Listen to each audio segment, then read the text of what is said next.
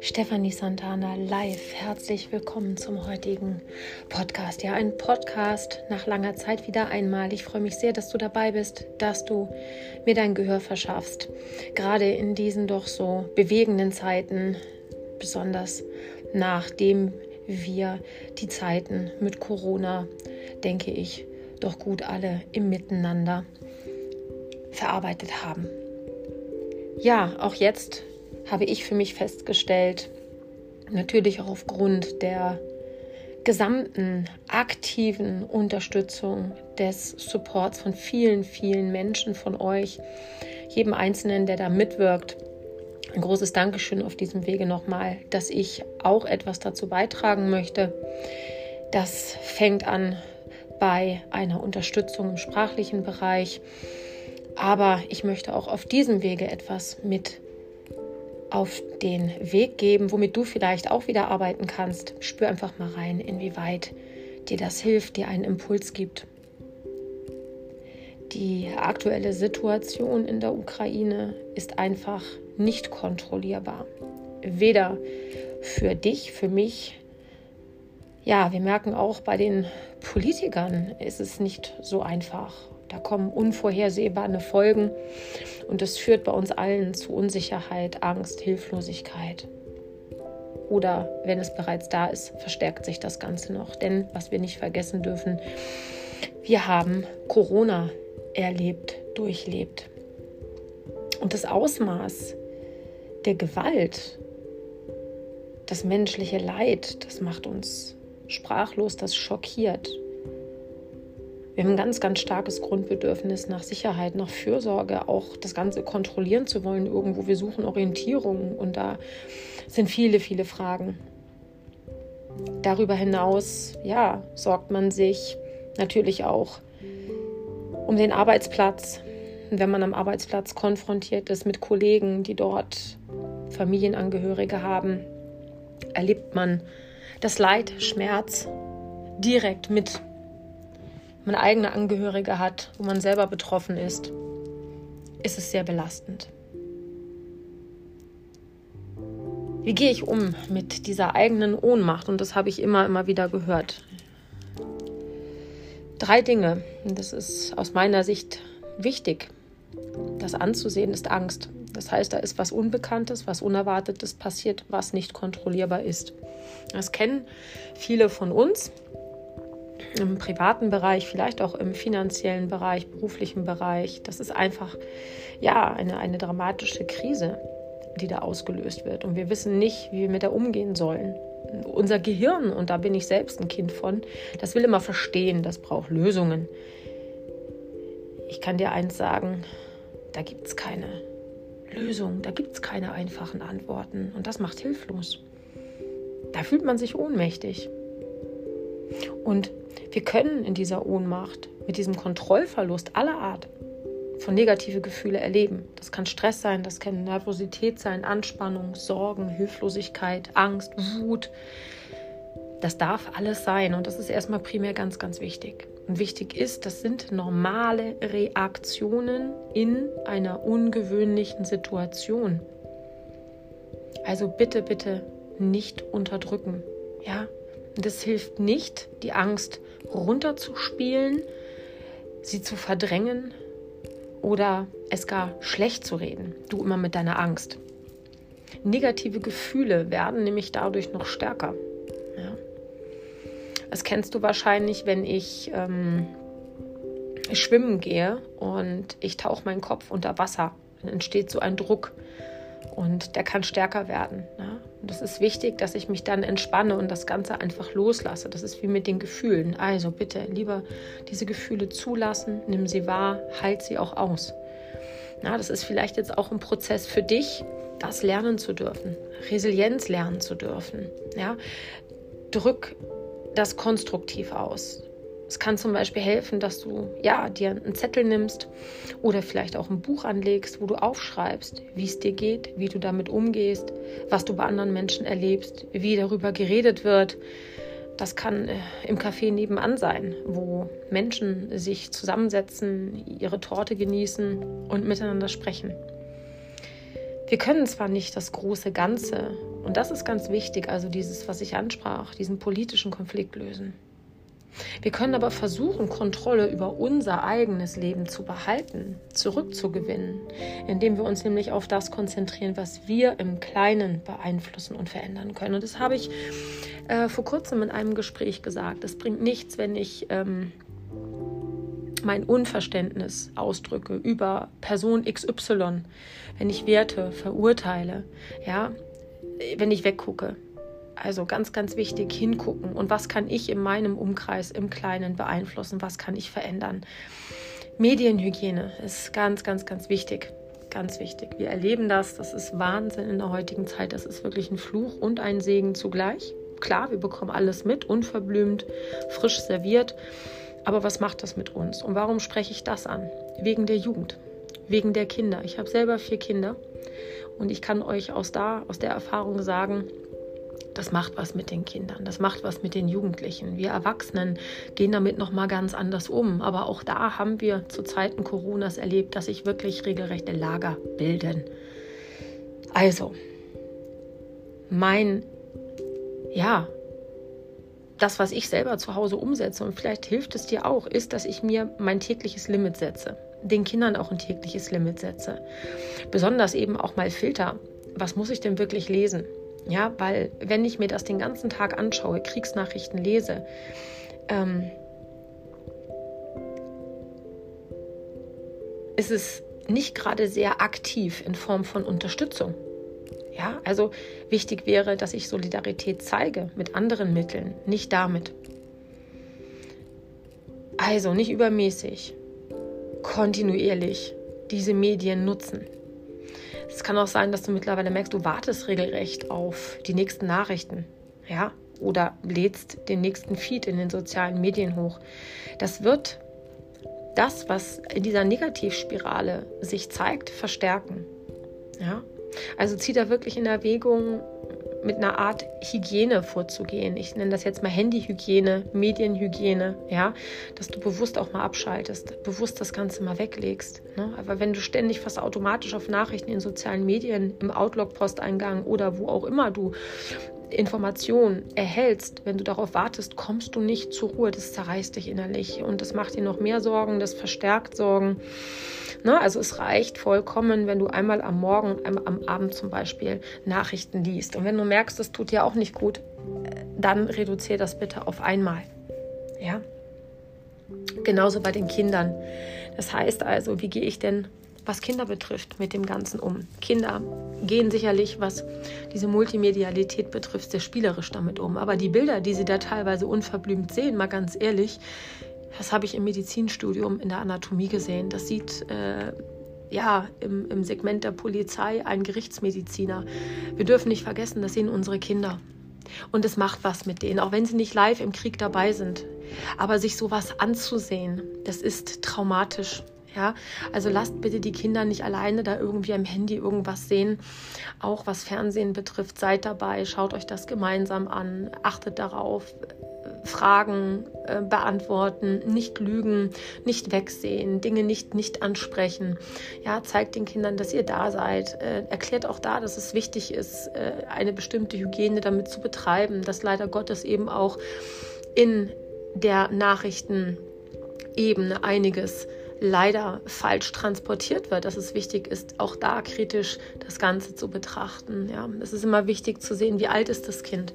Du kannst mit einem dreijährigen Kind nicht so reden wie mit einem 13-jährigen Kind. Das hat ganz andere Sorgen, Ängste und Nöte und es ist wichtig, darauf einzugehen. Wenn du da merkst, ähm, du fühlst dich überfordert, was vollkommen in Ordnung ist, dann schließ dich zusammen mit anderen Müttern, mit Kindern, dass ihr gemeinsam in einer Gruppe darüber redet oder sucht euch gemeinsam Unterstützung ja, von einem Kinder- und Jugendpsychologen. Ähm, das kann Heilpraktiker sein, so wie ich. Ich biete so etwas auch an und da kann man eine Gruppe bilden wo man sich trifft und wo man über all diese Dinge spielerisch spricht, aber wo die Kinder sich geborgen fühlen, gesehen fühlen und gehört fühlen und ihr auch. Also es, ihr werdet feststellen, das ist eine Entlastung für euch selber. Auch. Ja, Techniken, klar, zur Beruhigung unseres Nervensystems. Ne? Also wir nehmen Stresssituationen immer mit Sinnen auf und reagieren auch und dann mit dem ganzen Körper. Und das kann eben, das kennen wir auch von Kindern, die einfach zu viel Medien konsumieren, die zu viel zocken, äh, reagieren über. Ja, also es ist wichtig, da früh eine Gegenmaßnahme zu ergreifen. Es führt zu einer Belastung im Gehirn. Dadurch kommt eben diese Überregung und ähm, wichtig ist, dass wir erkennen, wir haben die Macht, wir sind also aktiv und können die körperliche Reaktion des Stresses regulieren. Und das funktioniert zum Beispiel, indem wir Atemübungen machen, ja, wo wir die Atemfrequenz für mindestens drei Minuten halbieren. Wir können meditieren. Ne? Ähm, wenn du Yoga machst, super, dann wirst du das sowieso wissen, wie du dich, was Atemtechnik betrifft, runterfahren kannst. Also das sind ganz, ganz tolle und wichtige Tools, die wir momentan nutzen können. Ja. Ähm, was wir auch können, ist Bewegung. Ja?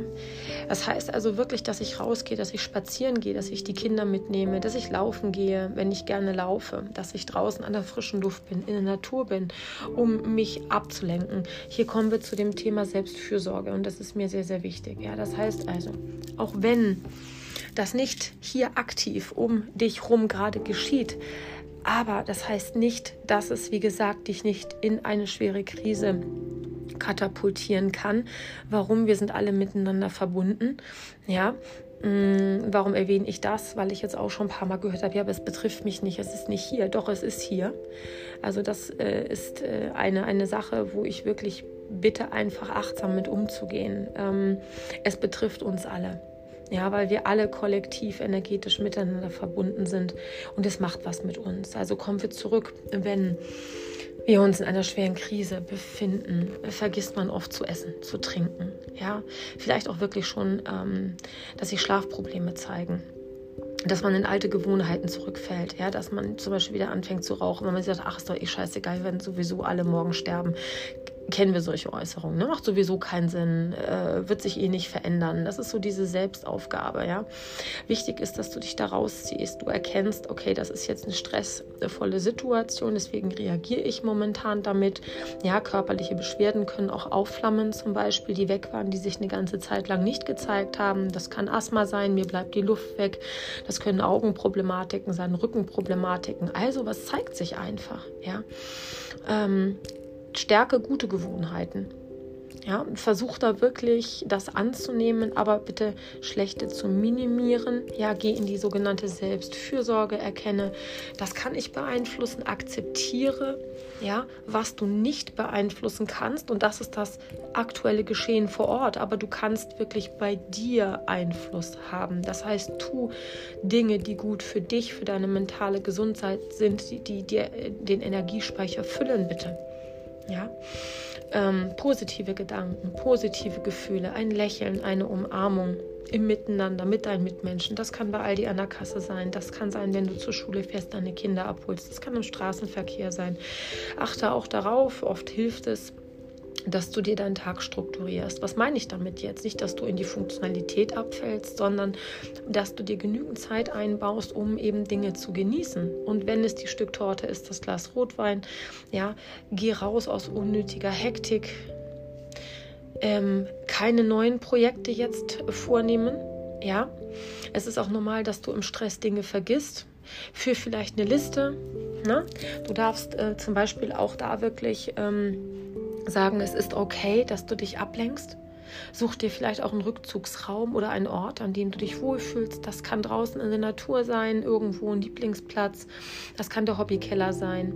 Versuch private Projekte zu beenden, die bereits begonnen sind. Ja? Damit meine ich zum Beispiel Umstrukturierung im Haus, wenn was repariert werden muss, weil das ist das Gefühl, dass du selbst wirksam bist. Verbring Zeit mit anderen. Ja, also Gesellschaft ist immer eine Unterstützung. Man kann sich gegenseitig austauschen, man kann helfen. Mm, setz dich nicht unter Druck zu funktionieren. Ja, also nimm dir Zeit zur Entspannung, nutze Rückzugsmöglichkeiten und Schlaf ist immer wichtig. Ja, auch in solchen herausfordernden Situationen, wenn du wirklich ernsthafte Schlafprobleme hast, die länger als eine Woche andauern, dann solltest du eine Beratungsstelle oder einen Arzt aufsuchen. Was kann dir helfen, wenn du damit Schwierigkeiten hast, dass man eben nicht vor dem Schlafengehen sich die nächsten Nachrichten anguckt? Das ist wirklich so, das nimmst du mit. Ähm, es ist äh, und tut gut, ein Bad zu nehmen, vielleicht nochmal in die frische Luft zu gehen, spazieren zu gehen wenn dich irgendetwas belastet, dann raus an die frische Luft, rede drüber, nimm es nicht mit nach Hause. Eine Massage kann dir gut tun. Ähm, wenn du Kerzen anzündest, Räucherstäbchen, wenn du dir eine entspannte Atmosphäre einfach selber auch erschaffst, wenn du dir schöne Musik anmachst. Ich möchte in diesem ähm, Zusammenhang nochmal auf Drogen oder Alkohol zurückkommen. Ähm, wir reden nicht von einem Glas Wein. Ja, aber ganz, ganz wichtig ist, wenn man unter extremem Stress steht, neigt man zur Selbstmedikation. Äh, ja? Das können wirklich auch Beruhigungsmittel sein. Das können legale, illegale Drogen sein, weil wenn ich unter Stress stehe, ist es schwer zu sagen, wie viel zu viel ist. Ja, und ähm, da ist es wirklich äh, wichtig, dass, ja, dass es vermeidbar ist, wenn möglich. Ja, äh, also Nochmal, geh raus in die Natur, mach einen Spaziergang, fahr Fahrrad, geh in die Kommunikation mit anderen, versuch eben statt Tabletten mit einer Freundin zu telefonieren. Ähm, was auch ganz wichtig ist, vergleich dich bitte jetzt nicht in dieser Situation mit anderen. Warum? Weil jede individuelle Situation ist anders, du bist anders und bitte alles ist gleichwertig. Jede Form des Leidens ist gerechtfertigt. Ja? Was uns stärkt, was uns hilft. Und damit schließe ich den Kreis. Das ist eben, wenn wir anderen helfen. Es geht nicht immer zwingend um Sachspenden oder Geldspenden oder ich spende, wenn ich die Möglichkeit habe, eine Bleibe, sondern es geht einfach darum, dass ich problemlösungsorientiert handle. Ja, wir sind momentan in der Lage zu akzeptieren, dass das Grenzen hat. Aber ähm, ein Zeichen für Frieden, den kann ich setzen im täglichen Miteinander. Das heißt, schau einfach mal rein, wo bin ich im Unfrieden mit mir selbst, mit meinen Mitmenschen, wo habe ich Streit, wo darf ich äh, etwas klären, weil Frieden beginnt in mir. Und das ist in Krisenzeiten wahnsinnig wichtig. Ich kann nur für andere da sein und helfen, wenn ich erstmal für mich primär da bin. Nutz diese Zeit jetzt. Das heißt, kümmere dich um dich, hör dir selber mal zu, spür einfach mal rein, sei auch wirklich präsent im Bewusstsein, sei anwesend, spür dein Einfühlungsvermögen, zeig Solidarität anderen Menschen gegenüber guck mal, wo kann ich einen ja, Beitrag leisten in der Gemeinschaft, wo kann ich anderen helfen, indem ich vielleicht auch einfach nur eine Botschaft übermittle. Ja, weil Menschen in Not sind niemals alleine, wir sind niemals alleine. Und das schafft ein stabilisierendes Gefühl einfach von einer Zugehörigkeit, von einem Miteinander, von einem Zueinander, von einem Füreinander. Und wichtig für uns alle ist die Sinnhaftigkeit. wir alle haben einen Auftrag hier, deswegen sind wir hier. Und bitte nicht vergessen, wir können, wie gesagt, nur für andere da sein, wenn wir selber genug Kraft und Energie haben. Und deshalb ist eben diese Selbstfürsorge in Krisenzeiten so wahnsinnig wichtig. Ja, ich danke dir, dass du heute dabei warst. Ganz, ganz liebe Grüße. Ich drücke dich, pass auf dich auf und vielleicht gibt dir ja das ein oder andere jetzt einen Impuls kommuniziere gerne mit anderen, nimm gerne ja das ein oder andere, was ich dir jetzt mitgeteilt habe, selber auch gerne mit, gib es anderen weiter, teile es. Das ist auch Hilfe zur Selbsthilfe und Fürsorge. Und ich freue mich aufs nächste Mal. Bis dahin alles, alles Liebe.